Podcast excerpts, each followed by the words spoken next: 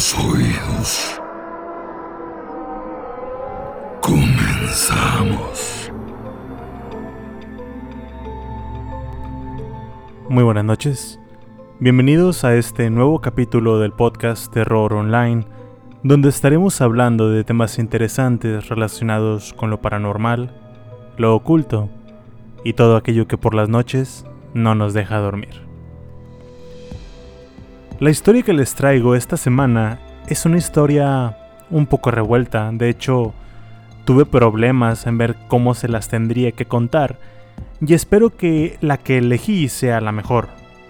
Es una historia que abarca un periodo de tiempo un poco largo por sus personajes. Hay muchas cosas que sucedieron y muchas personas involucradas.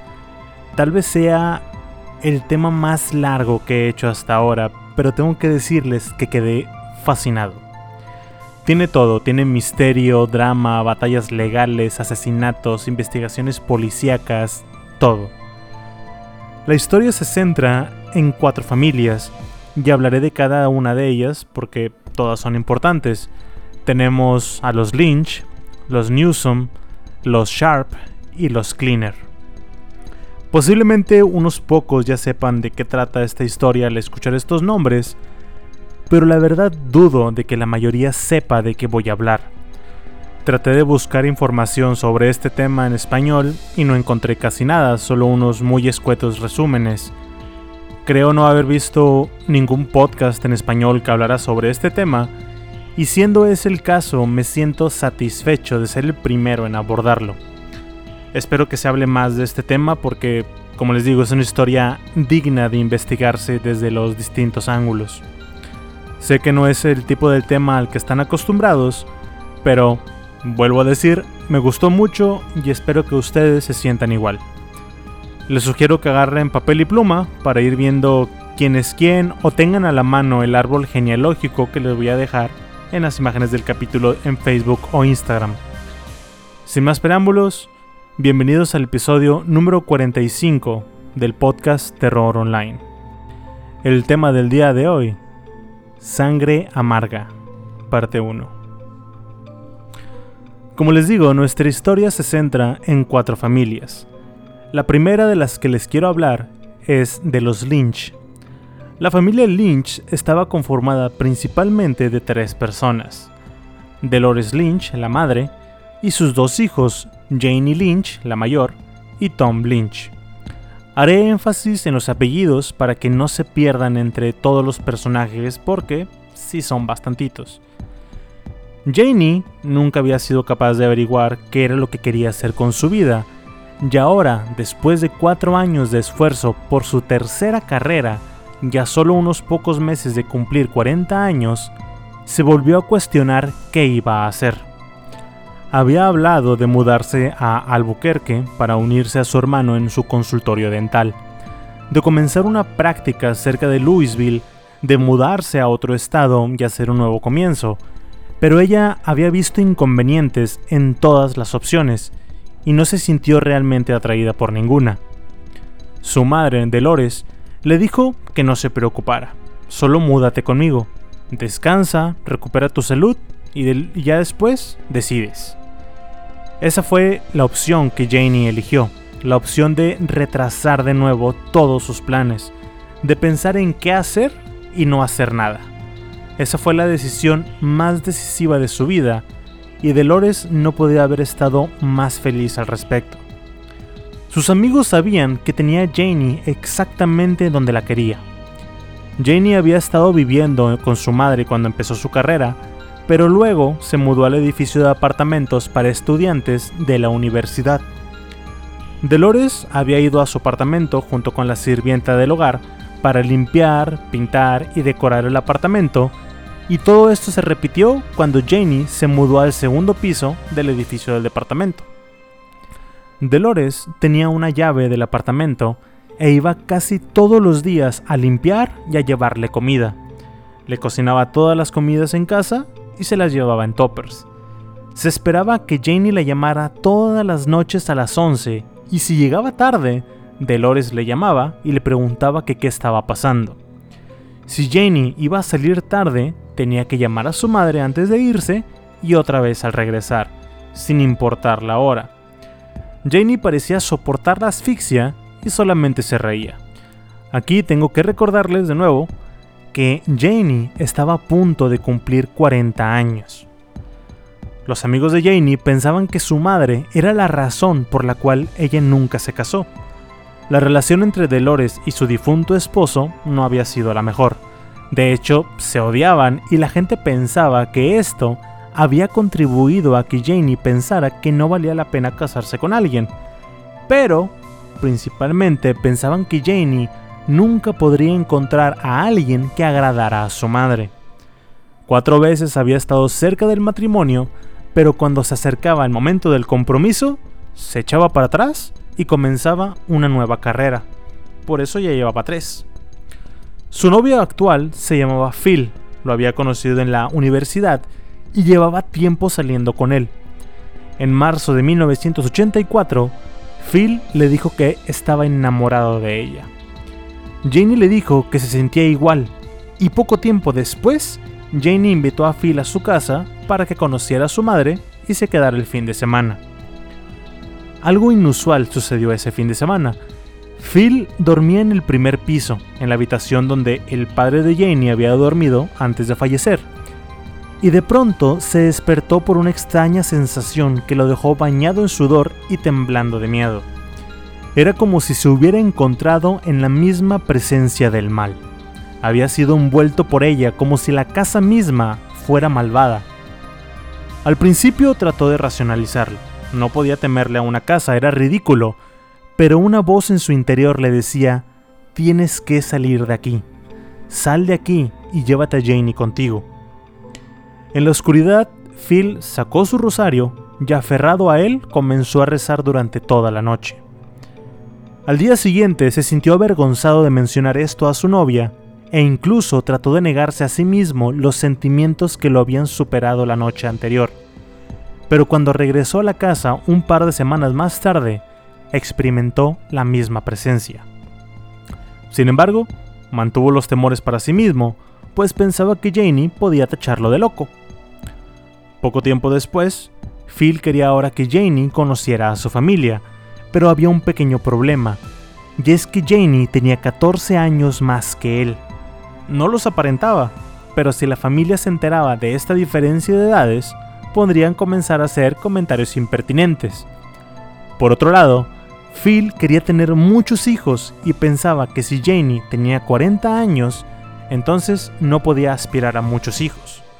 Por otro lado, Janie pensaba que Phil era todavía un niño, que no sabía qué era lo que quería, aunque ella tampoco sabía. Lo único en lo que estaba segura es que el ven a conocer a mis padres era el preámbulo del compromiso. Y a eso ella le temía. De hecho, pensó romper con él. Se acercaba la fecha de exámenes finales y Janie se centró en estudiar. No tenía tiempo para nada más, ni siquiera para Phil. Estaban en el mismo campus, pero no se veían, así que Phil escribió una carta en donde le recitaba su amor. Janie le contestó dos semanas después, diciéndole gracias. Mientras tanto, Dolores iba tarde, eso era algo poco común para ella, y Marjorie Chinook estaba preocupada. Marjorie y Dolores se reunían todos los domingos por la mañana en el estacionamiento de la iglesia episcopal, una pequeña iglesia de granito en el sur de Louisville. Por lo general, Marjorie llegaba primero y esperaba a Dolores afuera de su auto, su amiga llegaba y entraban juntas.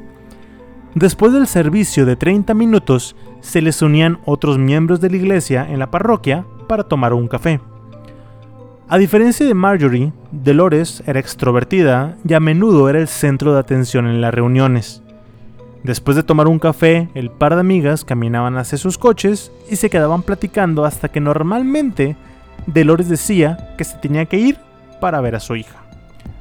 Dolores vivía en una casa de campo a 17 kilómetros y durante los tres años que Marjorie y Dolores iban a la iglesia juntas, Jenny, como les digo, tenía un apartamento para estudiantes en el campus, pero los fines de semana los pasaba en casa.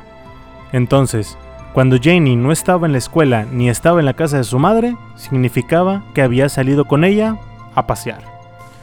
El cuarto domingo de julio de 1984, Marjorie seguía mirando impacientemente su reloj mientras se acercaba la hora de que empezara el servicio. Dolores no se veía por ningún lado. Finalmente decidió que no podía esperar más. No llegaría tarde. Entró y justo cuando el servicio estaba a punto de comenzar, Dolores se deslizó en el banco a su lado y le sonrió. Como siempre, Dolores y Marjorie caminaron junto a sus coches y se pusieron a charlar. Dolores estaba emocionada por la inminente visita de su hijo, Tom. Este iba a llegar el viernes desde Albuquerque con su nueva esposa Katy y sus dos hijos de un matrimonio anterior, hijos que Dolores casi nunca veía. Dolores le dijo a Marjorie que si quería ir a almorzar a su casa, y al llegar, Marjorie le preguntó por cómo se llamaba el hotel al que la había llevado. La casa de Dolores estaba enorme. Estaba situada en cuatro acres y medio de ladera arbolada y era una extensa casa ranchera de ladrillo rosa, Tenía dos pisos, 14 habitaciones, cuatro baños y medio, y Dolores había sido su única ocupante desde que había enviudado ocho meses antes. Dos domingos después, al terminar el servicio dominical, Dolores se quejaba del tamaño de la casa y su miedo de estar sola en ella.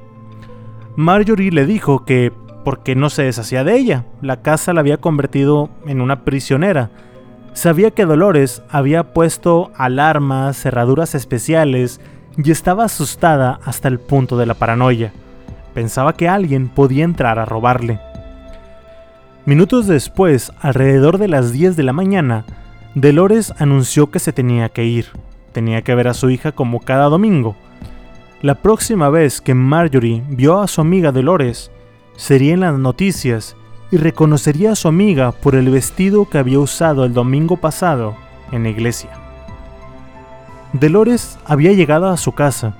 Se mentalizaba que tenía alrededor de 20 segundos después de insertar la llave en la cerradura para apagar la alarma, o si no, esta sonaría. Estaba a punto de insertar la llave cuando sonó un disparo que salpicó la puerta con la sangre de Dolores. El disparo fue seguido rápidamente de otro y unos segundos más tarde, un tercero. El teléfono de la casa de Dolores sonó desde la mañana hasta la tarde de ese domingo 22 de julio de 1984. La gente que llamaba a Dolores sabía que siempre dejaba el teléfono descolgado cuando estaba afuera.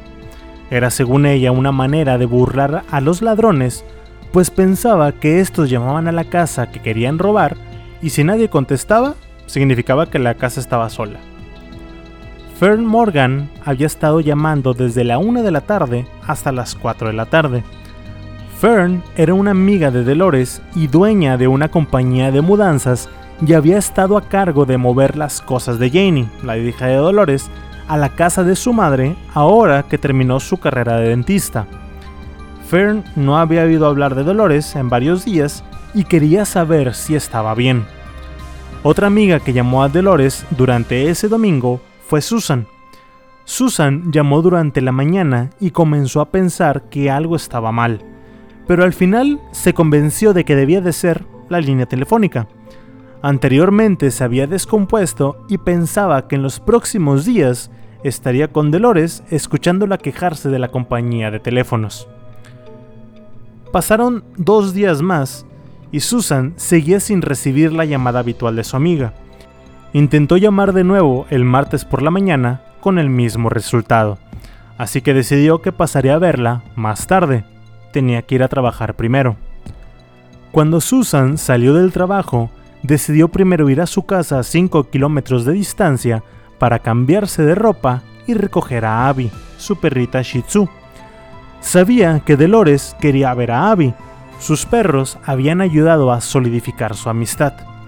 Susan era muy consciente de que, a excepción de sus hijos, los perros de Dolores eran las cosas más importantes en su vida. Eran Terrier Yorkshire muy mimados, Pocky tenía 12 años y Poppy tenía 11. Dolores no solo depositaba su atención en ellos, sino que no tenía ningún problema en gastar demasiado dinero en ellos. Tenía fundas especiales hechas para sus camas y almohadas, los bañaba con jabones caros, los perfumaba y los empolvaba. Era el tipo de dueña que le hacía fiestas de cumpleaños con pasteles decorados. Los llevaba a que les limpiaran los dientes con el veterinario mientras recogía productos enlatados para su esposo y comida de primera calidad para sus perros.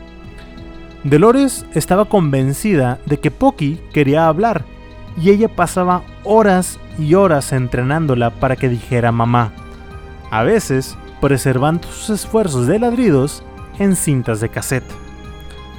Susan caminó por la entrada de la casa de Dolores y vio los tres autos familiares estacionados uno junto al otro.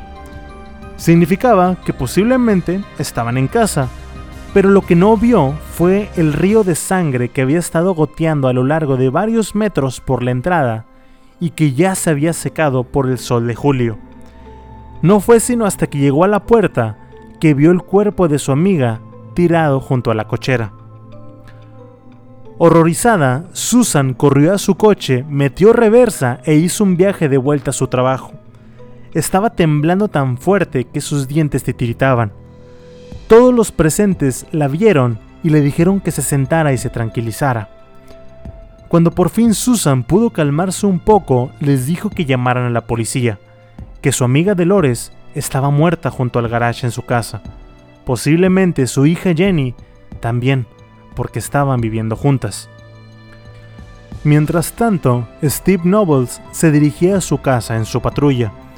Estaba a poca distancia de la oficina en donde trabajaba Susan cuando escuchó una llamada en la radio de su coche para que uno de los oficiales revisara el informe de una mujer aterrorizada que decía haber visto un cadáver.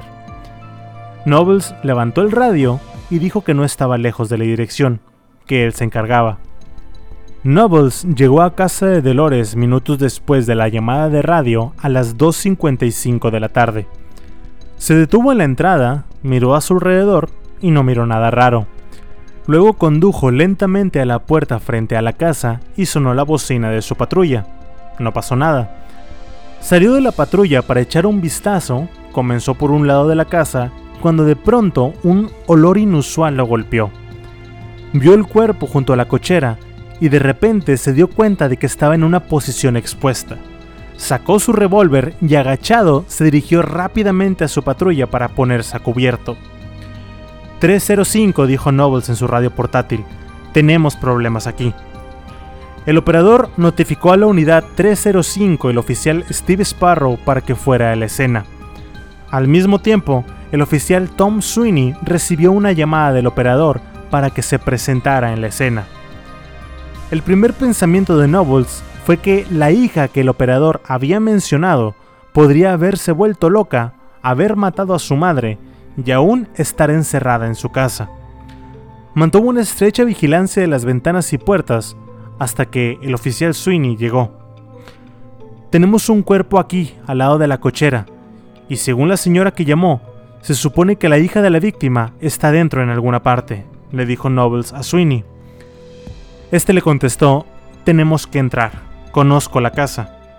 Sweeney había sido el oficial a cargo de investigar la muerte del esposo de Dolores ocho meses antes.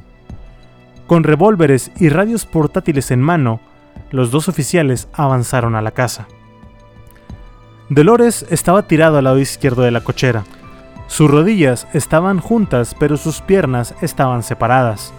La parte superior de su cabeza y el lado izquierdo de su cara se habían ido el sol caliente había ennegrecido los rostros de su cabeza, que ahora estaba llena de gusanos, moscas y hormigas.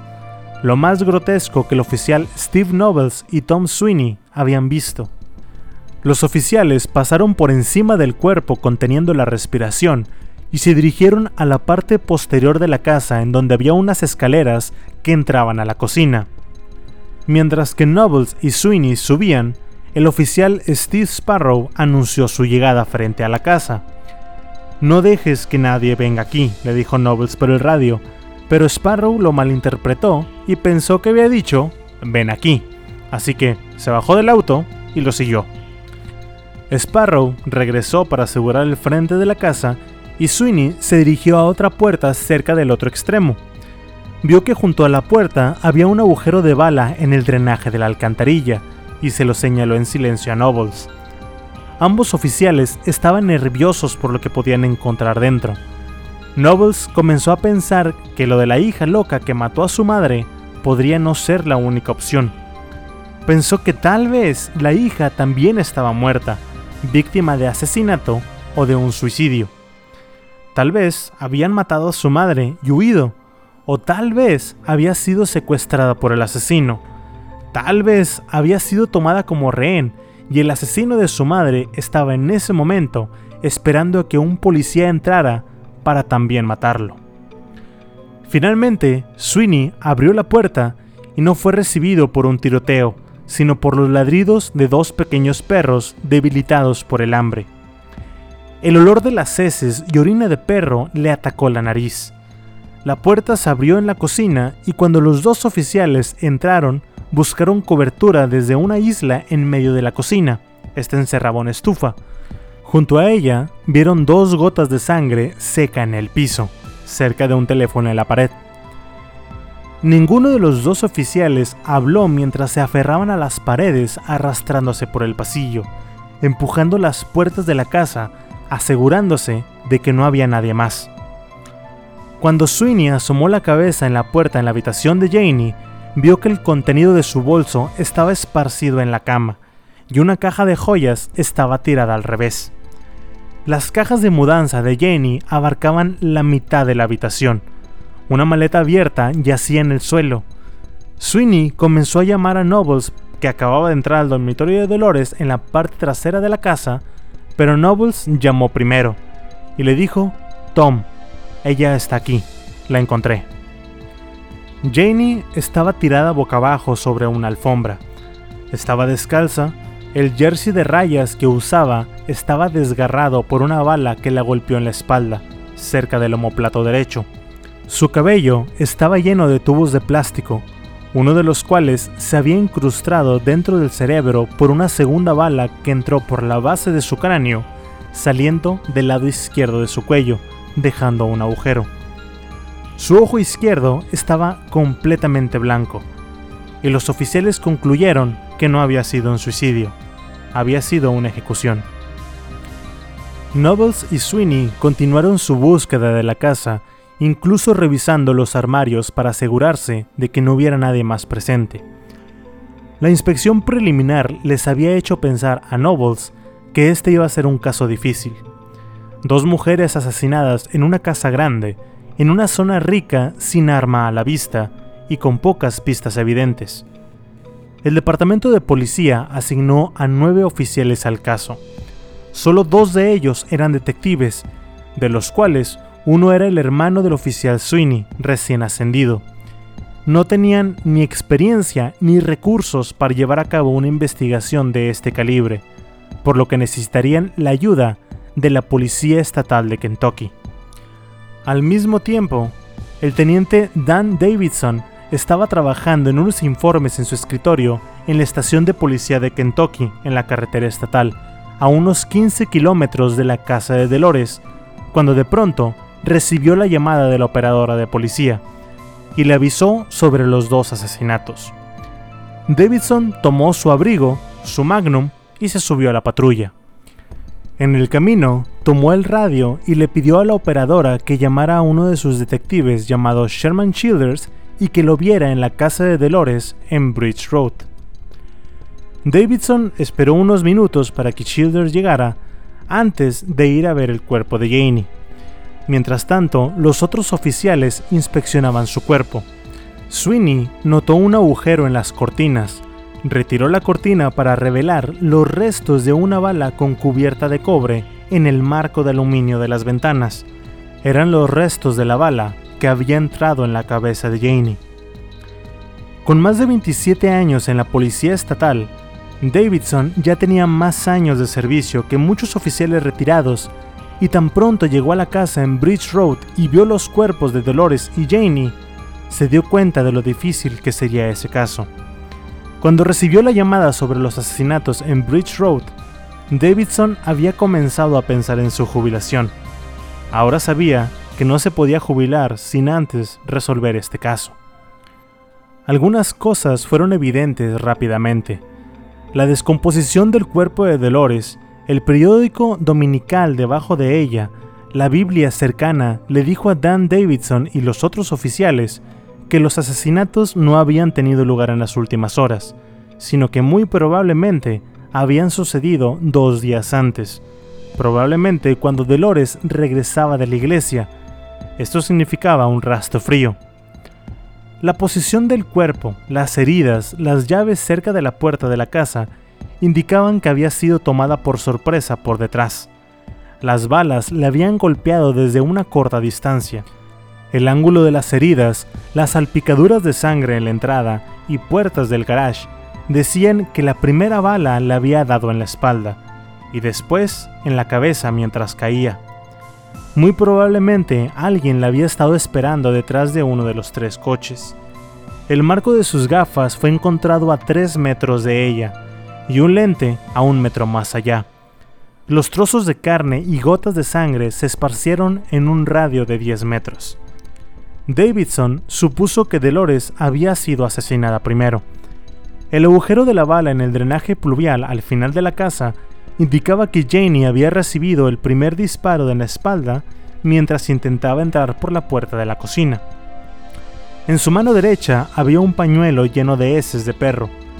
Más tarde, cuando Davidson se enteró de que Dolores y Janie siempre recogían los excrementos de sus perros del patio, llegó a la conclusión de que Janie definitivamente había estado afuera cuando el asesino la abordó. O ya estaba muerta cuando su madre llegó, o estaba en el patio trasero cuando escuchó los disparos que asesinaron a su madre, posiblemente fue a ver qué estaba pasando y el asesino la vio.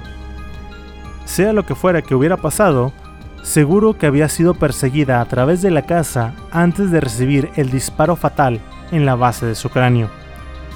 Las gotas de sangre en el piso de la cocina justo detrás de la puerta indicaban que se había detenido ahí, probablemente tratando de agarrar el teléfono. Aparentemente había corrido alrededor de la isla de la cocina en pánico.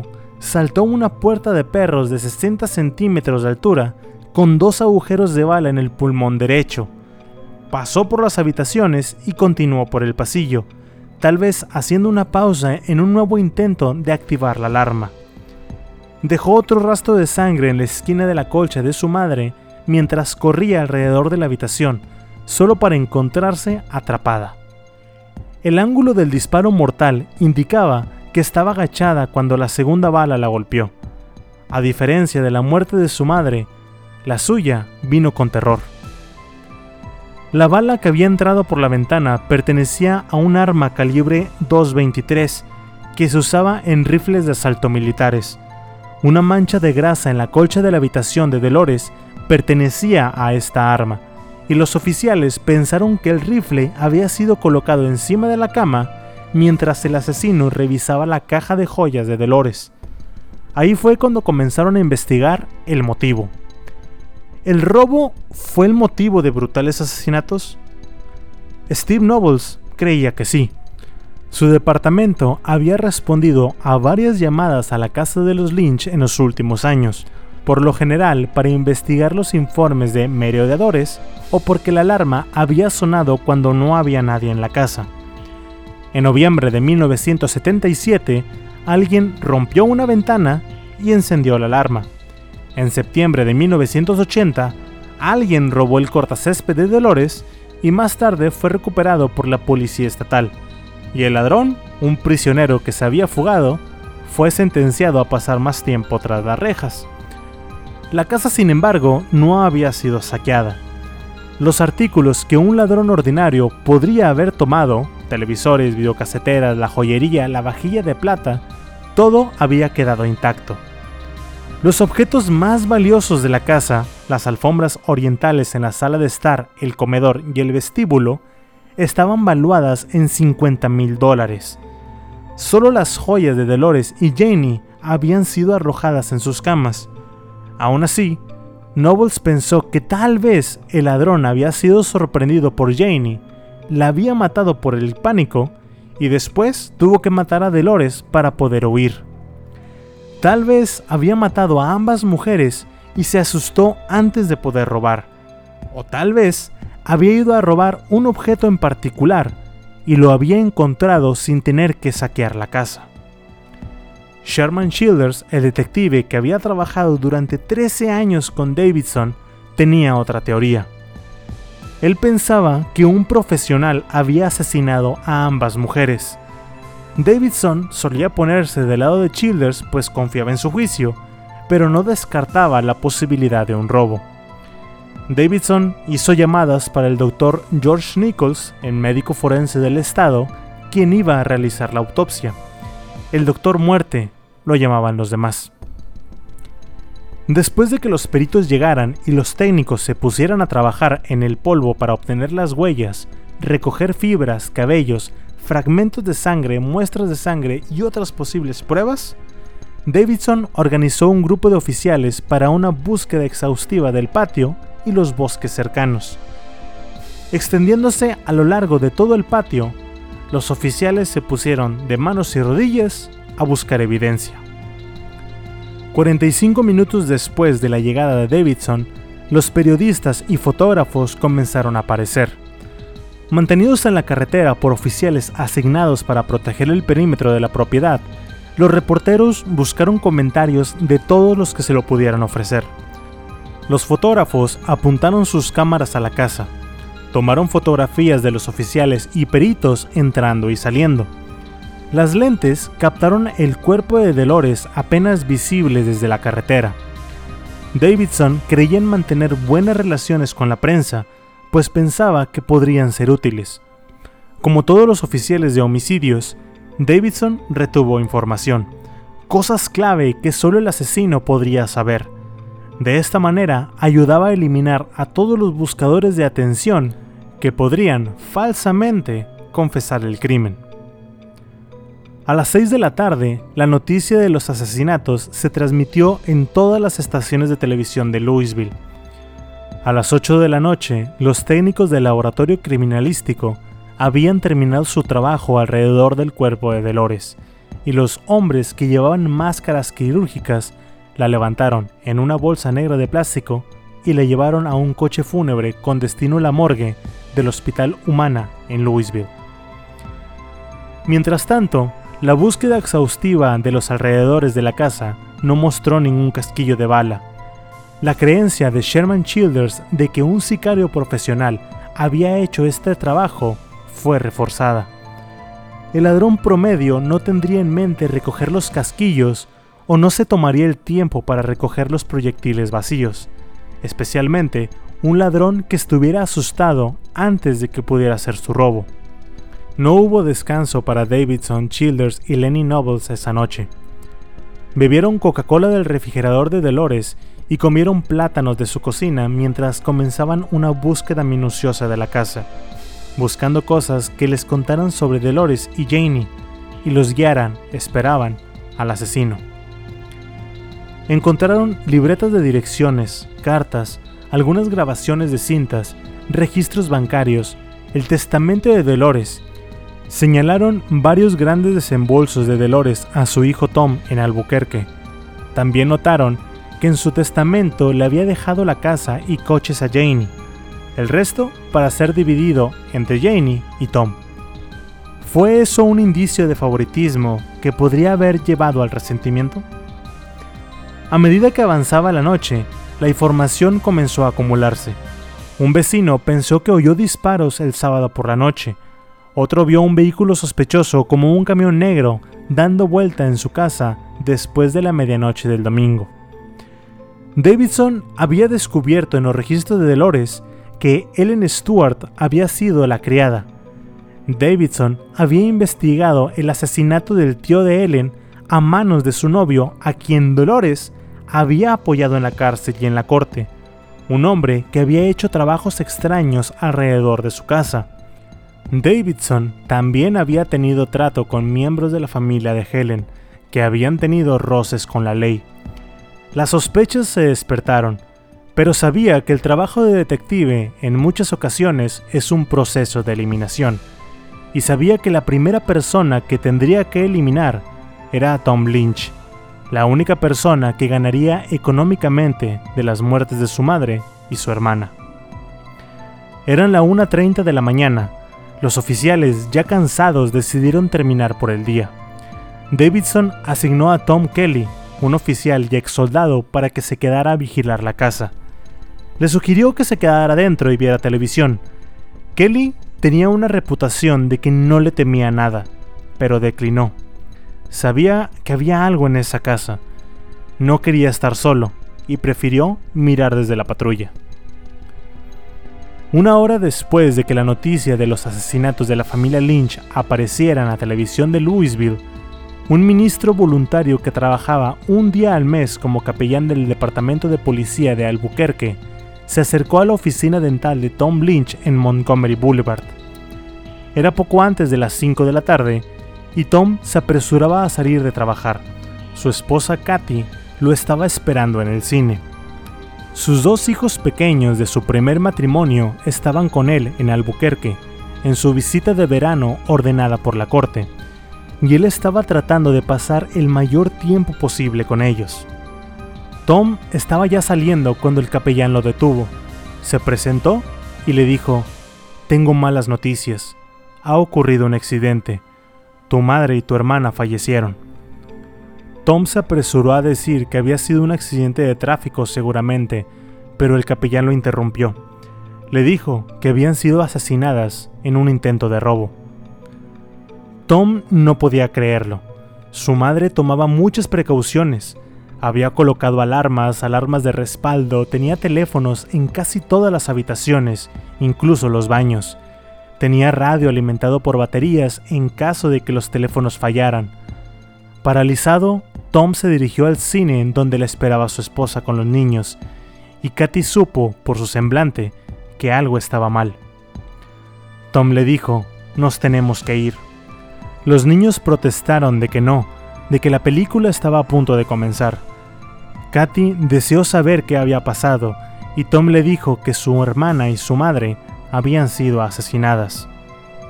¿Qué? preguntó Katy. No lo podía creer y comenzó a llorar. Al mismo tiempo, Jim, el más pequeño de los niños, le preguntó a su padre, ¿Y bien papá? ¿Quién le disparó? Tom no tenía más espacio en su cabeza para preguntarse el por qué un niño tan pequeño haría una pregunta así. Más tarde esa noche, Tom recibió una llamada de Helen Stewart, la excriada de su madre. No podía creer lo que había pasado.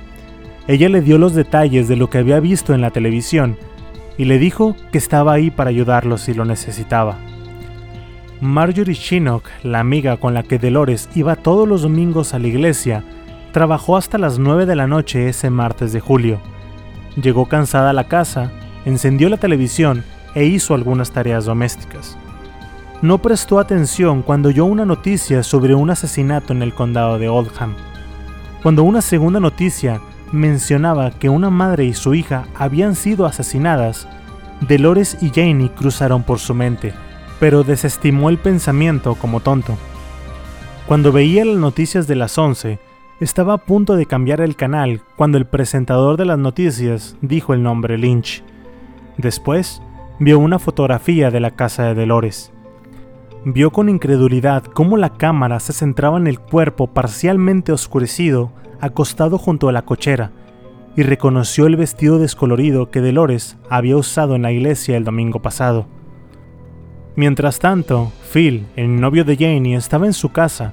Salía de la ducha cuando su padre lo llamó. Tenía que mostrarle algo en la televisión. Phil vio cómo el presentador mencionaba que Janie Lynch y su madre habían sido asesinadas. Todos se estaban enterando, y para el 25 de julio todo el condado hablaba sobre los asesinatos de Dolores y Janie Lynch. Nada como esto ha sucedido aquí, dijo un vecino de nombre Anthony Parrish, que había hecho un trabajo en el patio de Dolores años atrás. Todos los vecinos se sentían inseguros, pero no tanto como Katy y Howard Cable, amigos de Dolores. La policía no había encontrado la llave de su casa que Dolores guardaba. Los Cables llamaron a un cerrajero para que cambiara todas las cerraduras. Otro vecino, Paul Rose, escuchó la noticia y le preguntó a su esposa Joyce, ¿ha enfadado tanto Dolores a alguien para que le dispararan? Los amigos y vecinos de Dolores sabían que ella se dirigía en la vida de los demás y trataba de controlarlas. Se metía en cosas que no le incumbían, decía otra vecina y amiga de Dolores. Su ex criada, Ellen Stewart, dijo, ella trató de controlarme a mí y a mis hijos, y le dije que era mi maldita vida. El exnovio de Janie, John Trent, decía que Dolores era un dolor en el trasero. Era el tipo de persona a la que invitabas a que se fuera. Cuando al fin se iba, tenías que tomar una aspirina y sentarte por unas dos horas pero, ¿dispararle en la cabeza? Eso sí era extremo. Los amigos sabían también que el temperamento de Dolores posiblemente había hecho enfadar a la persona equivocada. Lo que no sabían explicar en este caso es que si alguien iba a matar a Dolores, seguramente iba a ser en un momento de pasión, no un asesinato calculado que también reclamara la vida de Janie. El jueves 26 de julio, Dos días después del descubrimiento de los cuerpos en Bridge Road, Davidson estaba esperando a que la silla frente a él fuera llenada por Tom Lynch. Hasta ahora, Davidson se sentía bien con el progreso del caso. Tenían un montón de evidencia y se sentía optimista. A primera hora de la mañana del miércoles, Childers y Nobles habían ido a interrogar a Ellen Stewart. Ella dijo no saber nada de los asesinatos, le pidieron que fuera a la casa para ver si no faltaba nada. Les dijo que Dolores tenía un arma, un revólver que los oficiales no habían encontrado. También recordó que Dolores solía llevar una cruz de color turquesa en una cadena de plata alrededor de su cuello, pero esta no estaba en su cadáver y los detectives no la pudieron encontrar en la casa. Si eso era lo único que el asesino había tomado, los oficiales señalaron que era una recompensa muy pequeña por dos vidas. Más tarde esa mañana, Childers y Nobles habían ido a Louisville a ver las autopsias. Había aparecido algo curioso. La sangre de Dolores contenía 0.06 grados de alcohol. Eso significaba que probablemente había tenido el equivalente a al menos dos tragos una hora antes de su muerte. Los detectives habían encontrado dos latas de cerveza vacías en la cesta de basura de su dormitorio, pero si las hubiera bebido antes de irse a la iglesia, su cuerpo habría quemado el alcohol antes de llegar a la casa. Marjorie Chinook, por su parte, no había visto beber a Dolores.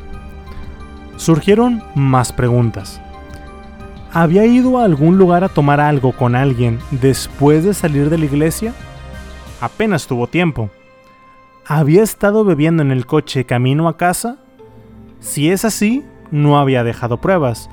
La información era desconcertante y seguiría siendo un misterio. Davidson había solicitado un control de inteligencia sobre el único miembro de la familia sobreviviente, Tom, pero no había producido nada de resultados. También había llamado a aerolíneas para ver si Tom había hecho reservas dentro o fuera de Louisville en la semana pasada. Descubrió que solo había una reserva que Tom había hecho, para él, Katy y sus dos hijos. Pensaba ver a su madre el próximo fin de semana. Finalmente, escoltado a la oficina de Davidson, Tom estrechó la mano de los detectives mientras estos le ofrecían condolencias. Davidson le dijo que se sentara y aprovechó para mirar las expresiones de Tom Lynch. En su cara vio a un hombre tan devastado que estaba casi dudando en interrogarlo. Empezó preguntando si Tom tenía alguna idea del por qué habían ocurrido los asesinatos. Tom le dijo que no había podido dormir durante dos noches tratando de pensar en cómo podría haber sucedido eso. El dolor en su voz fue percibido por los oficiales. Tom no tenía idea de por qué. No podía entender cómo alguien podría haber burlado la alarma. Su madre siempre la tenía puesta. Davidson le dijo que lo que necesitaba de él era saber si faltaba algo. Tom le respondió que no estaba tan familiarizado con las pertenencias de su madre. Sabía que tenía televisores, radios, videocaseteras, no muchas joyas. Sabía que la mayoría eran de plástico. No le gustaba gastar dinero en eso.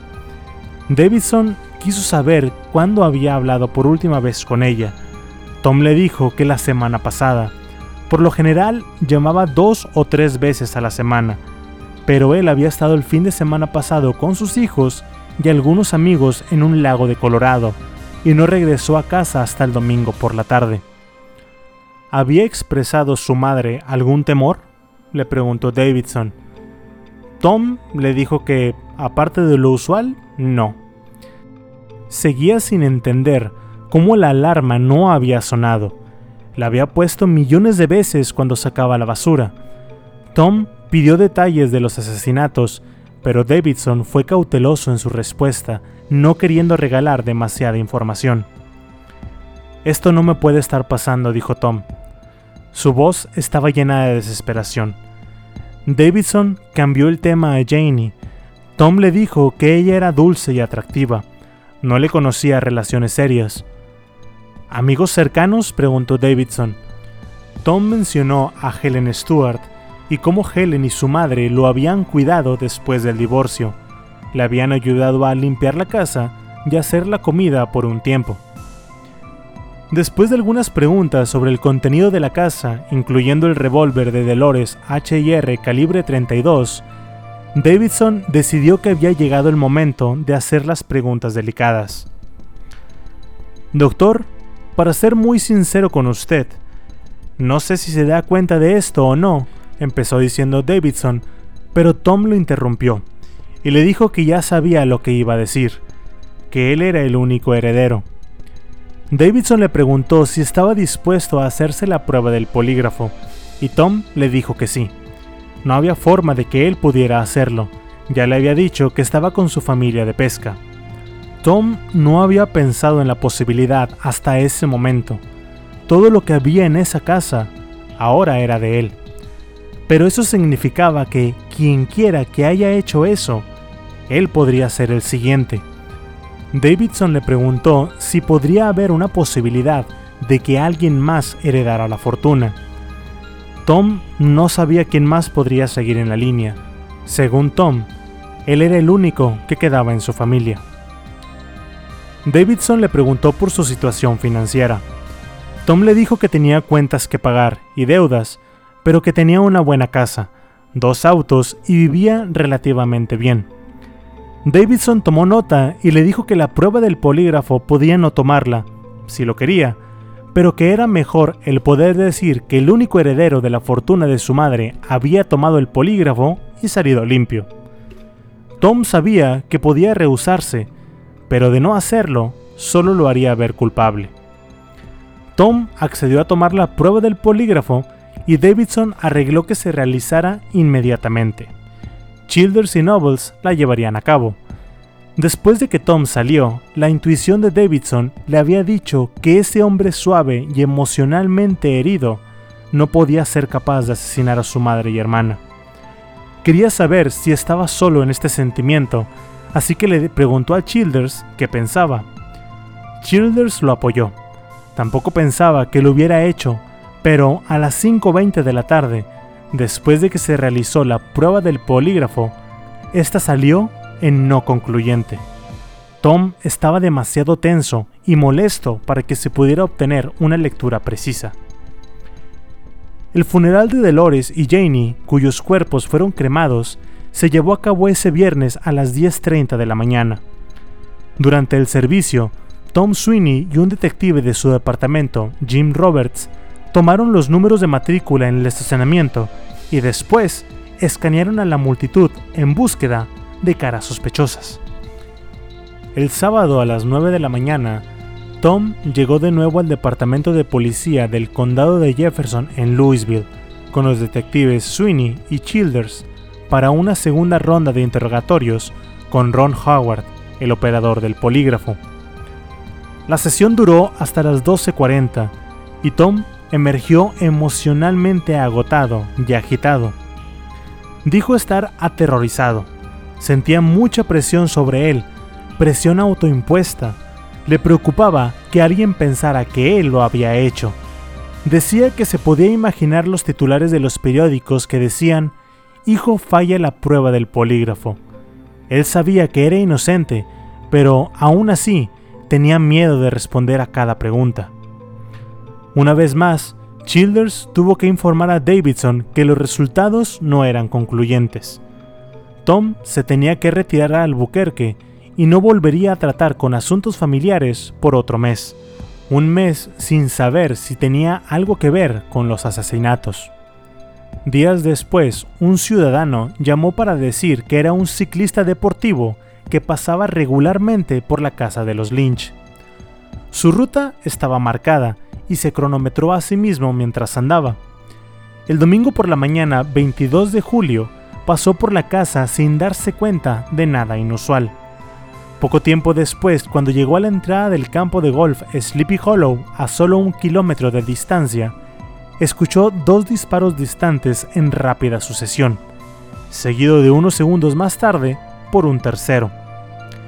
La entrada del campo del golf era una de sus marcas de distancia, y estaba mirando su reloj. Eran las 10.47 de la mañana. El ciclista no había relacionado los disparos con los asesinatos al principio porque pensó que habían ocurrido el lunes. También recordó algo más que podría ser significativo. Entre 200 y 300 metros de distancia de la casa de los Lynch, había visto un coche amarillo vacío, un oficial enviado al lugar encontró un paquete de 12 Budweiser y varias latas vacías. ¿Había alguien aparcado allí y bebido cerveza planeando el asesinato? La nueva información no solo le dio a Davidson la hora exacta de los disparos, sino que le dijo que Janie había estado viva cuando su madre llegó. Los dos primeros disparos habían sido para Dolores. El tercero había sido para Janie cuando seguramente fue a investigar. El cuarto disparo dentro de la casa habría sido demasiado apagado para que el ciclista lo pudiera oír. A la mañana siguiente, el 31 de julio, Davidson realizó una reunión con los detectives en su oficina. Revisaron todo lo que habían aprendido, incluyendo una nueva pista, rumores de que Tom era un apostador pesado. Las asignaciones estaban divididas. Davidson quería interrogar a todos los amigos y conocidos de Dolores, así como a las personas que habían trabajado en su casa. También quería que todos los amigos de Janie fueran entrevistados, particularmente con cualquiera que ella pudiera haber salido. A pesar de que Dolores parecía ser el objetivo principal, un pretendiente enojado, rechazado por Janie, no podía ser descontado como el asesino. Semanas de trabajo se avecinaban. Los detectives habían regresado a la casa en Bridge Road todos los días buscando elementos específicos o pistas que podrían haber sido pasadas por alto. Davidson había pasado horas allí, solo, husmeando y contemplando, como si esperara que la casa misma le dijera algo sobre el mal que había visto. No le gustaba la casa, le daba una sensación extraña. La mañana del primero de agosto, Davidson recibió una llamada muy desconcertante por parte del oficial Childers. ¿Qué están haciendo estas cruces aquí? Davidson le contestó por el radio que de qué estaba hablando, y Childers, agitado, le dijo que había unas cruces en el suelo. Él y Nobles habían entrado por la cochera y habían visto seis pequeñas cruces de hoja de palma en el suelo, acomodadas como una estrella de David. Asustados, se retiraron a toda prisa. Ni Davidson ni Childers creían en fantasmas, y ambos habían prestado poca atención cuando Helen Stewart mencionó experiencias extrañas que habían tenido en la casa. Helen pensó que la casa estaba embrujada y no le gustaba estar sola en ella, había oído pasos cuando nadie más estaba allí. Después de la muerte de Chuck Lynch, el fallecido esposo de Dolores, Helen había visto impresiones de manos masculinas en las alfombras, donde Dolores no permitía pisar. Childers y Nobles regresaron con las armas desenfundadas e hicieron una búsqueda cautelosa y minuciosa. La única explicación que podrían ofrecer para las cruces era que habían estado escondidas detrás de una pintura en la pared y que se habían caído cuando la puerta se cerró. Pero ni ellos creían esa teoría. El misterio de las cruces, al igual que el del alcohol en la sangre de Dolores, siguió siendo un misterio. Durante su búsqueda ese día, Childers abrió el armario del baño frente al dormitorio de Dolores y vio un revólver y una caja de balas. Era la calibre 32 de Dolores que se creía robada. Más tarde ese día, Davidson recibió una llamada de la policía de Albuquerque preguntando si tenía a Tom Lynch bajo vigilancia. Tom había informado que coches extraños estaban rondando su vecindario. Davidson dijo que no tenía oficiales en Nuevo México. Tal vez el asesino estaba acechando a Tom, tal y como Davidson había advertido. Sacó el tema de las apuestas de Tom y pidió que alguien investigara al respecto. Varias semanas después, Tom regresó a Louisville para retirar las pertenencias de su familia de la casa. Ahora la casa era suya, pero él quería venderla lo más rápido posible. Dos días después de su llegada, Nobles lo llevó a Comington para que tomara su tercera prueba en el polígrafo. Decepcionados por los resultados de las primeras dos pruebas, Davidson quería probar con otro operador esta vez. El operador Luis Matías Jr. hizo cinco preguntas relevantes. Primero, en cuanto al tiroteo de su hermana y madre, ¿tiene intención de responder sinceramente cada pregunta al respecto? Sí, contestó Tom. Segundo, ¿usted le disparó a su hermana y su madre? No, contestó Tom. Tercero, ¿hizo que alguien le disparara a su hermana y su madre? No, volvió a decir. Cuarta, ¿sabía que su hermana y su madre serían asesinadas antes de que ocurriera? No, no lo sabía. Quinta y última pregunta. ¿Sabes con seguridad quién le disparó a tu hermana y a tu madre? No, no lo sé. El operador del polígrafo notó reacciones en la cuarta pregunta, pero Tom había explicado que sentía que algo estaba mal ese fin de semana cuando su madre no llamó, y Matías pensó que esa podría ser una razón para sus reacciones.